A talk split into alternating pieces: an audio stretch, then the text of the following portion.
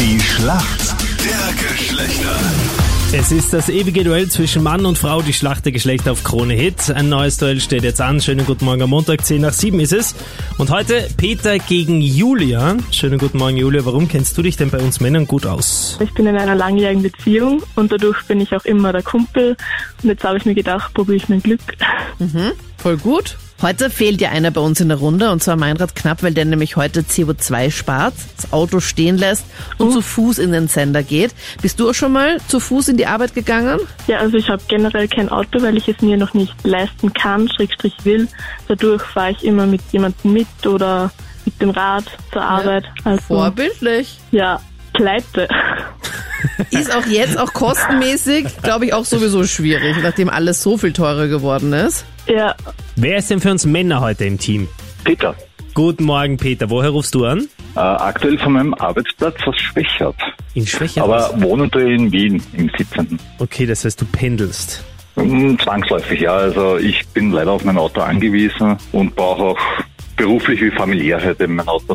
Wann müsstest du weggehen, dass du aus Wien Richtung Schwächert zu Fuß in die Arbeit gehen kannst? Boah, Ähm, na, Moment, ich habe unterschiedliche Arbeitszeiten, aber ich sage mal so wahrscheinlich dreieinhalb Stunden vorher müsste langsam ausgehen, ja. Ja, Peter, es gibt ja einen Trend, Steppwesten oder auch bei Wintermänteln, bei denen etwas fehlt. Also wenn du da jetzt in der Innenstadt unterwegs bist, siehst du viele mit so einer Steppweste, so einem Gelee oder auch in so Wintermänteln, so langen. Gibt's ja den Trend, dass bei denen Äh. etwas fehlt.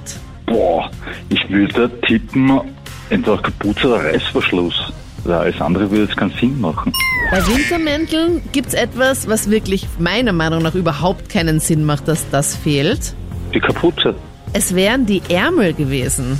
Die sind einfach ärmellos. Noch nie gesehen, dass manche mit so fetten Mm, Nein. Wintermänteln unterwegs sind, mit diesen daunen Wintermänteln, die so wie so Schlafsäcke to go sind. Und dann fehlen einfach die Ärmel und die sind einfach ärmellos. Na gut. Okay, Julia, bist du bereit für deine Frage? glaube schon, ja. Du glaubst schon. In wenigen Tagen, Wochen geht sie los, die Fußball-Weltmeisterschaft, nämlich am 20. November gibt es das Eröffnungsspiel. Wo findet denn die WM statt? Boah, Oh, ich wusste, dass da eine Frage kommt über Fußball. Ähm, hm, bei Fußball steige ich leider aus. Hat für viel Aufregung gesorgt, dass das dort stattfindet. Anita, weißt du, wo die WM stattfinden wird? Ja, irgendwo, wo es so einen Finanzskandal gegeben hat, weil irgendwelche Leute ja da extra mehr Kohle angeblich bekommen haben sollen. In Katar. Ist die absolut richtige Ja, Antwort. passt. Somit Punkt für uns Mädels. Leider hat die Julia die Antwort nicht gegeben. Wir kommen zur Schätzfrage. Wie viel Prozent der vergebenen Menschen wären bereit, ihren Partner mit ihrem Chef für die Karriere zu betrügen? Wer beginnt? Stille. Na, wer, wer von euch hat mehr Karriere schon gemacht? Ich bin kleiner Äh, ich Angestellter. war bis vor kurzem noch in der Schule, da muss ich kurz überlegen. Ja, aber da braucht man auch gute Noten. Ja. 15 Prozent? 15 Prozent loggen wir ein. Peter, was glaubst du? Ich würde Spur weniger gehen auf 12 Prozent. 12 Prozent. Etwas näher dran ist die Julia, denn es sind 17 Prozent.